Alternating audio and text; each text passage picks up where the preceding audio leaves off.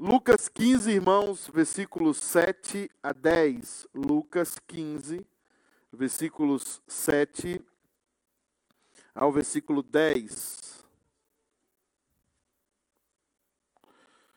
Os que acharam, digam achei. Pouquíssima gente.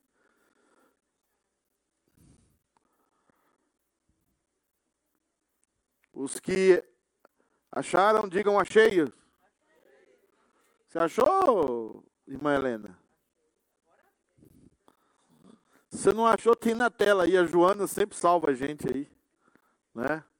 Ah, hoje é o Daniel que está salvando a gente, né? Irmãos, eu não vou pedir para vocês ficarem em pé, já ficaram bastante tempo em pé. E eu vou ler com vocês sentado mesmo. Digo-vos que, oh, perdão, ou, versículo 8, ou, esse ou se refere à parábola passada, que nós já lemos a semana passada. Ou, né, ele está se referindo à parábola da ovelha perdida, e agora ele está começando a parábola da dracma perdida. Ou qual é a mulher que, tendo dez dracmas, se perder uma, não acende a candeia, varre a casa e procura diligentemente até encontrá-la, e tendo-a achado, reúne as amigas e vizinhas, dizendo: Alegrai-vos comigo, porque achei a dracma que eu tinha perdido. Eu vos afirmo que, de igual modo, há júbilo diante dos anjos de Deus por um pecador que se arrepende. Vamos orar. Senhor Deus, obrigado, Pai, pela tua misericórdia e pela tua graça nas nossas vidas. Obrigado por esses irmãos que vieram aqui hoje escutar a tua palavra. E também, Deus amado, aqueles que estão pela internet nos assistindo de todos os cantos do mundo. Que a tua palavra chegue até eles de forma clara. Que sejam tocados, que sejam convencidos, que se convertam, que se santifiquem, para que através destes o teu nome seja exaltado. Meu Deus, obrigado pela oportunidade de termos de pregar a tua palavra sem detença, sem perseguição. Por isso, Deus amado, usa-nos, fala ao teu povo, para que sempre, Deus amado, sejamos alimentados por ela. Em nome de Jesus. Amém. Meus irmãos, a semana passada nós começamos a falar sobre essa relação entre a igreja e o perdido. Nós falamos a semana passada que a ovelha perdida se trata de um perdido que sabe que está perdido, mas ele não sabe voltar para casa. Ele tem vergonha de voltar para casa, ele não tem o jeito de voltar para casa, e nós nos referíamos naquele então acerca daquelas pessoas que estão na igreja, convivem com a igreja, mas de repente saem da igreja, é, vão para o mundo e não sabem mais como voltar. Se machucam, se ferem, são traídos, machucados pela vida e não sabem mais como voltar para casa. Falamos disso acerca da ovelha perdida.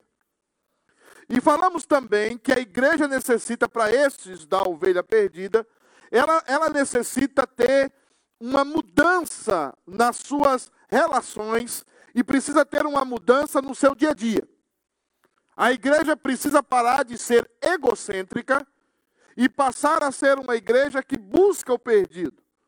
Uma igreja que tem empatia com o perdido. Uma igreja que é, muda, talvez, até as suas programações por causa do perdido. Jesus lança essa ideia, isso é revolucionário, porque os judeus sempre pensavam o seguinte: espera aí, nós somos o povo escolhido. Se você quiser fazer parte da gente, você que tem que vir a gente. Nós não vamos até você. Nós não vamos buscar você. E isso parece um pouco com o costume presbiteriano. Os que me assistem aí, ou são presbiterianos de longa data, nós presbiterianos somos pouco efusivos, poucos carinhosos para aquelas pessoas que estão chegando ou para aquelas pessoas que querem visitar a nossa igreja. O judeu também era assim. Ele achava que era quase que uma obrigação a pessoa sair da, do seu povo, sair da sua nação e se tornar um judeu. E Jesus está mudando isso. Mas hoje, eu quero aprofundar um pouquinho mais com um segundo tipo de perdido, que é, que é representado por essa dracma. A dracma era uma, mulher, uma moeda mais ou menos grande, de prata, e ela era grega. Algumas mulheres recebiam donativos e colares no dia do seu casamento com 10 dracmas. Era como um presente, era como algo precioso, para que se ela passasse alguma necessidade, ela pudesse usar aquela dracma, ou aquelas dracmas.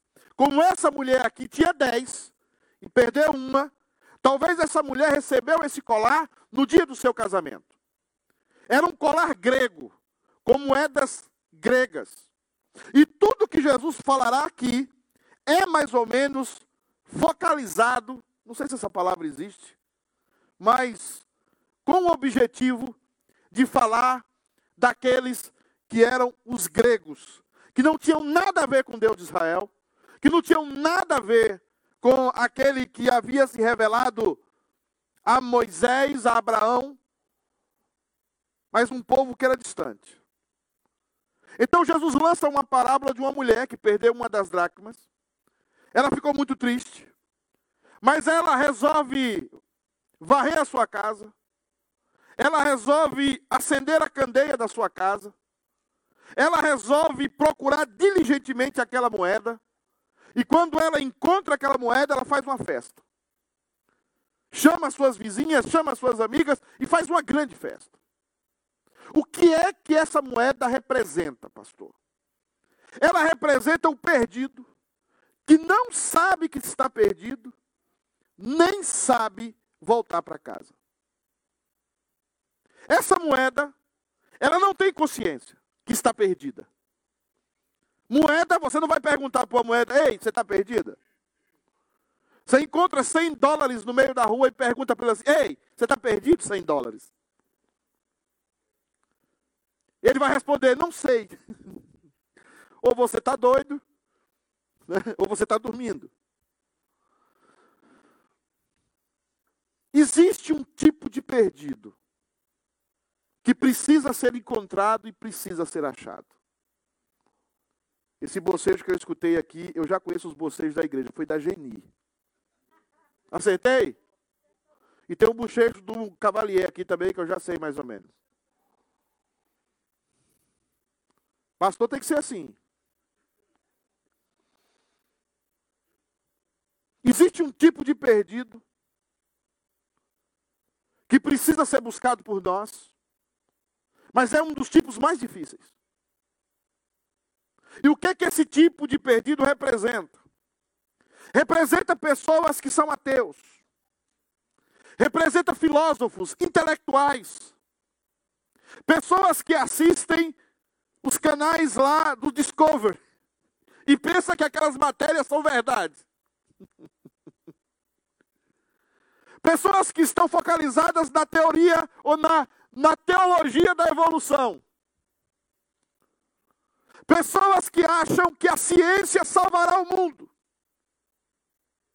Pessoas que olham para mim e para você e nos ridicularizam. Pensam que somos primitivos pensam que somos cavernícolas, gente de religião. Mas creia, meu querido, Deus tem eleitos no meio deles. Deus também morreu por gente no meio deles.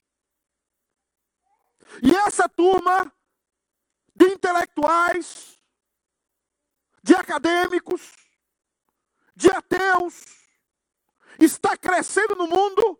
A religião do ateísmo hoje é maior do que muitas denominações do cristianismo.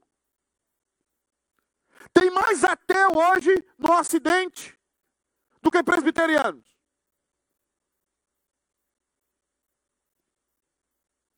Mas entre estes, Deus tem os seus. E a igreja precisa buscar esse perdido. Ele não tem consciência que está perdido. E ele também não sabe voltar para casa. Mas este perdido é um observador da igreja. É um observador dos detalhes da igreja. É um estudioso da igreja. Ele conhece as nossas falhas. Ele conhece as nossas hipocrisias. Ele conhece aquilo que nós fizemos na história, matando pessoas inocentes em nome de Deus. Este perdido sabe mais quem nós somos do que nós mesmos. E aqui está a dracma. A dracma representa esse tipo de gente. Os gregos, os pensadores, os intelectuais da época, os Platões, os Aristóteles, os Epicuros, ou Epicureus, quem você chama do jeito que você quiser. Como é que nós vamos buscar esse tipo de gente? Você pode achar que não tem nada a ver com você, mas o seu filho o meu filho, o meu neto e o seu neto, cada vez mais, eles serão como essa dracma. Cada vez mais o meu filho e o seu filho serão como essa dracma que não sabe que está perdido, nem sabe voltar para casa. Como é que a gente traz esse cara de volta? E Jesus é tão impressionante. Jesus é tão maravilhoso. Jesus, Jesus é algo tão, tão profundo que ele usa o cotidiano de uma mulher para ensinar a igreja a pescar esse tipo de gente tão sabida, tão intelectual e que se acha tão inteligente. O que é que uma mulher faz quando quer achar a dracma? Ela faz três ações. Eu acho que essa mulher é presbiteriana. Porque o sermão presbiteriano tem três pontos. Me ajudou muito essa mulher. Primeira coisa que ela faz, ela varre a casa. Para achar o perdido que não sabe que está perdido e nem sabe voltar para casa, nós precisamos varrer a casa. Perdão, desculpa. Nós precisamos acender a candeia. Já falei o segundo ponto, entreguei o sermão todo. A primeira coisa que essa mulher faz é o que, meus irmãos? ela acende a candeia, ela acende a luz. E você pode achar que isso é uma ridiculez, mas não é. A luz hoje é um acesso muito simples. A gente vai ali, aperta o botão e a luz começa a brilhar. Mas antes, luz, luminosidade era muito cara. Porque o mundo está na escuridão. Aquela mulher perdeu aquela dracma, talvez da entrada da noite. E não se acendia luz assim, como nós acendemos hoje, porque o azeite era muito caro. Mas ela decide acender a lâmpada.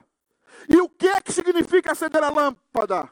A primeira coisa que temos que fazer para buscar o perdido que não sabe que está perdido, nem sabe voltar, é nós voltarmos à palavra de Deus. A igreja precisa parar de inventar. O que eu vejo em muitas igrejas é um monte de invenções. Coisas que nós somos muito criativos, mas não tem nada a ver com a palavra de Deus e nos deixa em ridículo. Mas se a igreja acende a luz, se a igreja foca na palavra, se a igreja se dedica à palavra, se a igreja se submete à palavra, essas pessoas, esse tipo de gente, começa a olhar para a igreja com um olhar diferente. Porque a palavra de Deus é profunda, queridos. A palavra de Deus é a verdade. A palavra de Deus é poderosa, mais cortante do que a espada de dois gumes. A palavra de Deus divide osso de medula. Ela penetra até os, os mais profundo do ser humano, porque ela é a verdade. Se nós queremos trazer esse tipo de gente para a igreja, nós precisamos liberar a palavra de Deus nos nossos púlpitos. Parar de contar sonho, parar de contar testemunho pessoal, parar de contar histórias nossas e começarmos a pregar a palavra de Deus. Paulo diz a Timóteo: prega a palavra. A palavra é vida. A palavra é poder. A palavra é, maça, é, é martelo. Marcelo, que é a palavra martelo também, é martelo que esmiuça a penha. Ela é mais saborosa do que um destilado dos favos de mel. Ela alimenta a alma do homem. Ela responde às angústias do homem, porque ela é poderosa para fazer isso. Foi pela palavra que Deus chamou à existência os átomos e a matéria e tudo que existe pelo poder da sua palavra. A igreja precisa acender a candeia, ela precisa voltar à palavra. Sem invenções. Eu já falei para vocês uma vez que eu fui na igreja, todo mundo de azul. Se fosse hoje era mais ridículo, porque o Cruzeiro está na segunda divisão. Chego na igreja para pregar, está todo mundo de azul, marchando e rodeando a igreja. E o que, é que vocês estão fazendo, gente? Nós vamos derrubar as muralhas de Jericó. Essas ridiculezes, não sei se essa palavra existe, é um neologismo que criei agora. Esse tipo de gente, esse tipo de perdido, não vai. Porque eles têm o um mínimo de cérebro para entender que aquilo é uma grande tolice. Mas os crentes não. E alguns de nós até vão nessa barca, pensando que Deus criou o cérebro humano para enfeite. Deus criou o cérebro humano para ser usado. E às vezes as pessoas lá fora da igreja estão usando mais do que os dentro da igreja. Nós precisamos acender a candeia da palavra, pregar a palavra, estudar a palavra. Isso, amados irmãos, é necessário para que o perdido, para aquele que não sabe que está perdido, entenda que ele está perdido, e entenda que ele precisa voltar para a casa do Pai. Mas há uma segunda coisa que essa mulher faz, ela não só acende a luz. Essa mulher começa a varrer a casa. Mas é de noite. Varrer a casa. A segunda coisa que a igreja tem que fazer para buscar o perdido, que não sabe que está perdido, nem sabe voltar para casa, ela precisa voltar para a coerência. Eu falei hoje na igreja de Fall River, do dito ao hecho há uma eternidade. Do que você fala, esse bocejo foi do Cavalier. Acertei? Do que se diz ao que se faz, há uma eternidade. O que que Jesus chama os fariseus? Hipócritas, atores. Se nós queremos trazer esse tipo de gente para a igreja, se nós queremos buscar esse tipo de perdido, nós temos que começar a ser coerentes. Varrer a casa é organizar a casa. Varrer a casa é colocar a casa no lugar, as coisas no lugar onde deve estar no lugar. Varrer a casa é que uma casa esteja os pratos no lugar certo, a mobília no lugar certo, a cama no lugar certo, da forma correta, tudo organizado. Mas olhamos para a vida de alguns crentes e a vida de alguns crentes é uma bagunça. Você fala, mas os seus atos estão gritando atrás de você. Você fala, mas a pessoa não consegue ouvir porque tem algo gritando atrás de você, que são as suas atitudes. Para trazermos esse tipo de gente, esses intelectuais. E uma vez eu escutei um professor de física, meu professor, dizer como ele se tornou cristão. Ele disse assim: Pedro, sabe como eu me tornei cristão? Não foi na igreja, não foi com os pastores, não foi com os líderes, foi com a minha secretária do lar. A maneira como ela limpava a minha casa, a maneira como ela cuidava de mim. E um dia eu perguntei para ela: por que, que você faz as coisas tão bem feitas? Por que, que você faz as coisas de maneira. Por que, que você é tão honesta? E ela disse: porque eu sou cristã. Porque eu tenho Jesus no meu coração. Aquele homem não queria ouvir uma teoria sobre Jesus. Aquele homem não queria ouvir uma teoria quântica sobre o surgimento da matéria e dos universos paralelos. Ele queria ouvir sobre alguém que fala o que vive e vive o que fala. Esse é o Evangelho.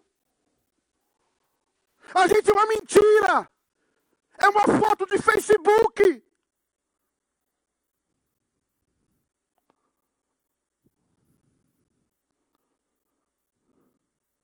Por isso que esses cientistas muitas vezes estão certos.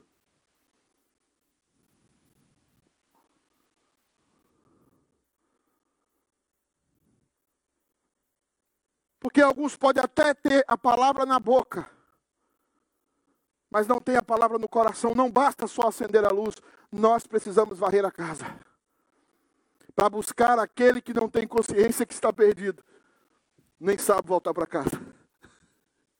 Jesus é maravilhoso. Queridos, a nossa vida, no nosso poder não está em bater o pé e declarar vitória, e bater o pé e dizer está amarrado em nome de Jesus. O nosso poder está na capacidade que nós temos de amar o nosso próximo. Na capacidade que nós temos de dar a vida pelo que é certo. Na capacidade de sermos testemunhas de Jesus. Perguntei para um doutor certa vez, um doutor em microbiologia da Universidade, da Universidade Católica do Chile. E perguntei por que ele era cristão. E ele disse por a minha esposa.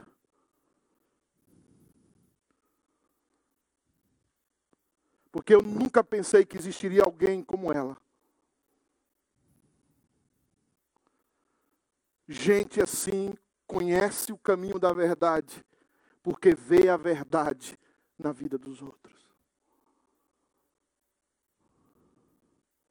Mas o que falar de uma igreja que os pastores são mercadores, ladrões, charlatães? O que falar de uma igreja que pastores aliciam crianças menores, manipulam igrejas inteiras? O que falar de padres que dormem com criancinhas, que violentam crianças? É hora de varrer a casa. É hora de limpar a casa, os cantos, as teias de aranha, o pó que está em cima dos nossos móveis. Para que pessoas que pensam que não estão perdidas comecem a ver que elas estão perdidas. E desejem voltar para os braços do Pai.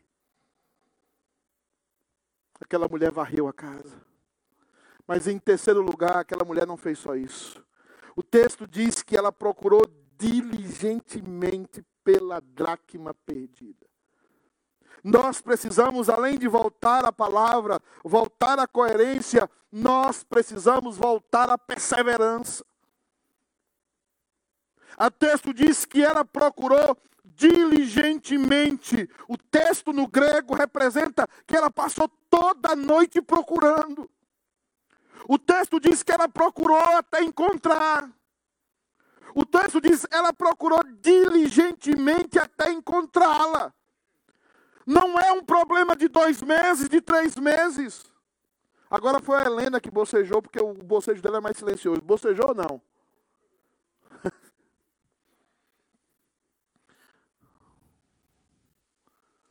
Mas o grande problema da igreja qual é? Nós nos tornamos tão circunstanciais, nós nos tornamos tão é, consumidores de igreja que nos tornamos imediatistas. Às vezes, para você alcançar o coração de alguém, dura 40, 50 anos.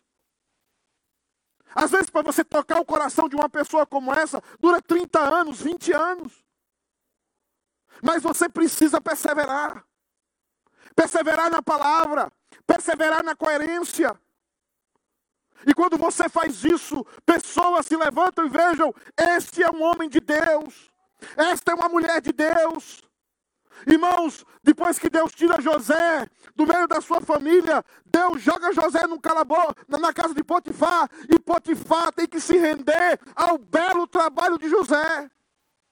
Por injustiça, jogam José no calabouço, e o dono do calabouço, o carcereiro, tem que se render ao belo trabalho de José.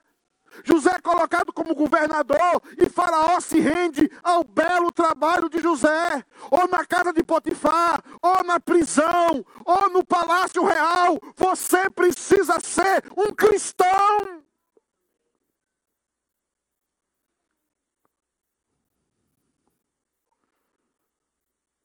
As ondas da vida vêm para destruir você, vêm para arrancar os seus princípios, vêm fazer com que você se venda o mais precioso que você tem. Que são os princípios que o seu pai, que a sua mãe, que os seus antepassados passaram com tanto cuidado para você, que foram tão caros para ele, e que você muitas vezes joga na lata do lixo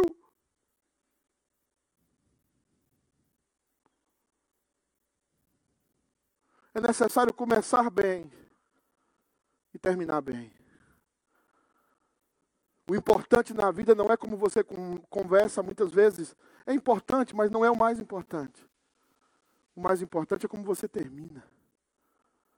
Se o marido começa fiel à esposa, mas não termina fiel, o que adiantou os 40 ou 50 anos de fidelidade, se ao final ele não conseguiu terminar fiel? Eu estou chamando vocês hoje aqui, e vocês que me escutam pela internet, a buscarmos um tipo de perdido que, infelizmente, nesses dias tem razão. A dracma que tem razão. Nós precisamos nos dobrar. Nós precisamos nos humilhar. Nós precisamos voltar à palavra de Deus. Voltar a uma vida coerente. E precisamos perseverar. E o texto, mais uma vez, termina em festa. Eu sei que você não gosta, alguns pretéritos não gostam, mas eu quero que você repita a palavra festa. Não, mais forte. Festa! Teve uma criança que falou mais alto aí, parabéns.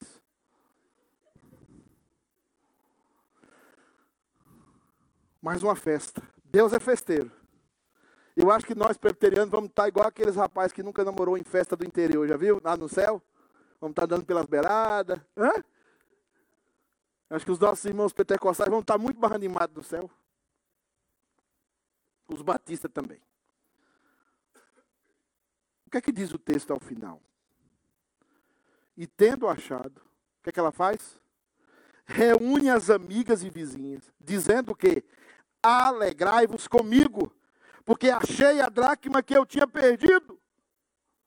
Eu vos afirmo que, de igual modo, há júbilo diante dos anjos de Deus por um pecador que o que, irmãos?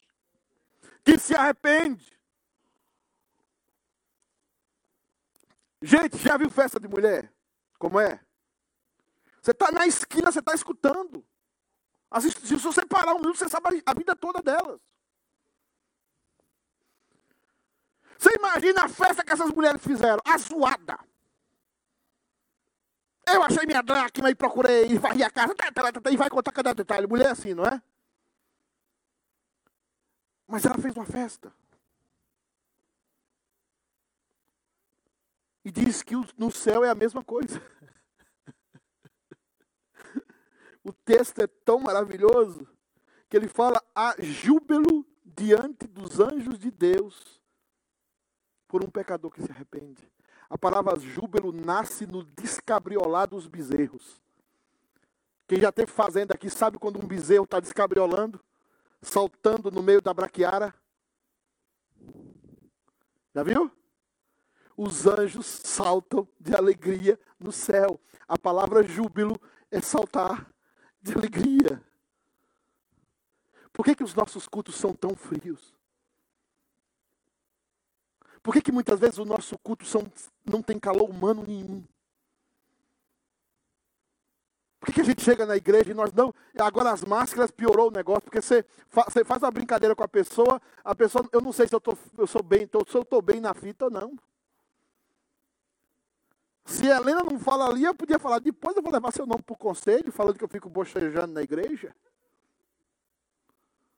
Você faz a brincadeira com a pessoa, a pessoa só com os olhos, ninguém sabe nada. A gente está frio. Mas nós vimos que quando ele encontrou a ovelha perdida, o que aconteceu? Ele fez o quê? Uma festa. Quando ela encontrou a dracma perdida, fez o quê? Uma festa. Então, os nossos encontros precisam ser festas. Com todo respeito, com toda reverência, com toda ordem, mas com o coração cheio de alegria e com momentos de festa. Porque o principal objetivo, amados irmãos da igreja, é buscar pecadores arrependidos. É nisso que o Senhor será glorificado. É nisso que nós glorificaremos o nome do Senhor, por pessoas que antes não sabiam que estavam perdidas, mas agora, pela nossa conduta, pela nossa vida, pela interferência do Espírito Santo em nós, nós agora fazemos conhecer essas pessoas de que elas são pecadoras como nós somos e que elas precisam da cruz de Cristo e que elas precisam de Jesus, e isso porque nós estamos demonstrando com a nossa vida que Jesus fez toda a diferença na nossa vida.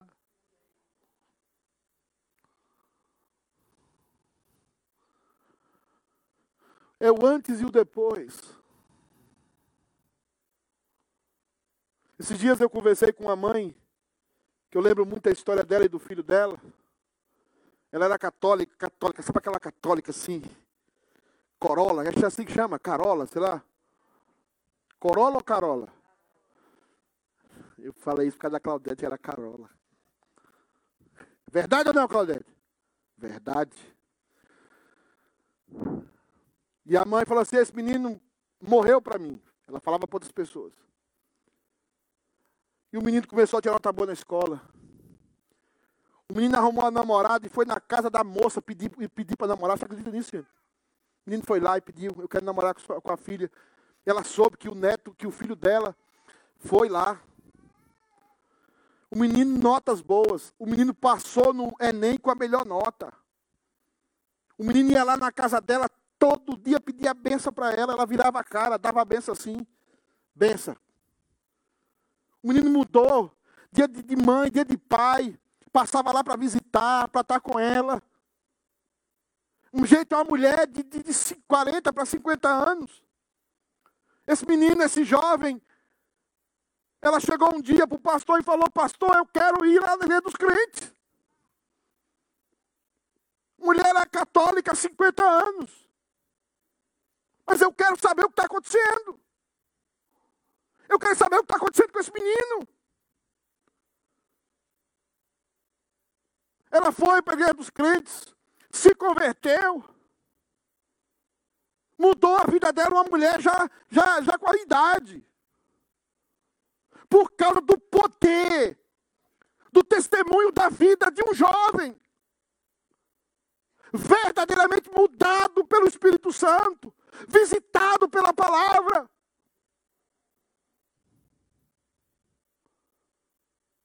E é por isso que, quando uma vida assim se apresenta, a festa da igreja, as pessoas começam a vir, as pessoas começam a se apresentar e dizer o que está acontecendo. E aí todo culto a gente vai fazer festa. Quando passar esse negócio de pandemia, que eu espero que seja logo, nós vamos ter aqui as nossas, um, um cafezinho, um bolinho, não é não?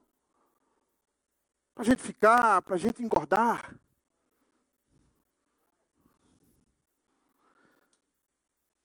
Fabiana me proibindo de comer tudo. Mas para isso, nós precisamos voltar à palavra voltar à coerência. E nós precisamos voltar à perseverança. Vamos ficar de pé e vamos orar. Seu Deus, nós estamos diante do Senhor, diante da tua palavra que foi pregada. Pedimos que o Senhor visite de forma graciosa aos meus irmãos e às minhas irmãs que estão aqui. Deus amado, que sejamos bênção que não nos sintamos melhor do que ninguém, porque de fato não somos. Mas que nesse momento, Pai amado, a tua graça e a tua misericórdia visite as nossas vidas, para que de forma, meu Deus, incondicional, as pessoas sejam visitadas pelo teu amor. elas compreendam o que é ser amada por Deus, mudadas por Deus. Deus amado, nós queremos trazer ateus, ateias, filósofos, intelectuais, cientistas, porque nós conhecemos o poder da tua palavra. Ninguém pode resistir ao poder da tua palavra. Mas nós precisamos ser coerentes. Nós precisamos ser homens e mulheres que andam na tua palavra e não na vaidade dos nossos próprios pensamentos. Deus amado, nos dá vida, enche-nos de vida, em nome de Jesus. Amém.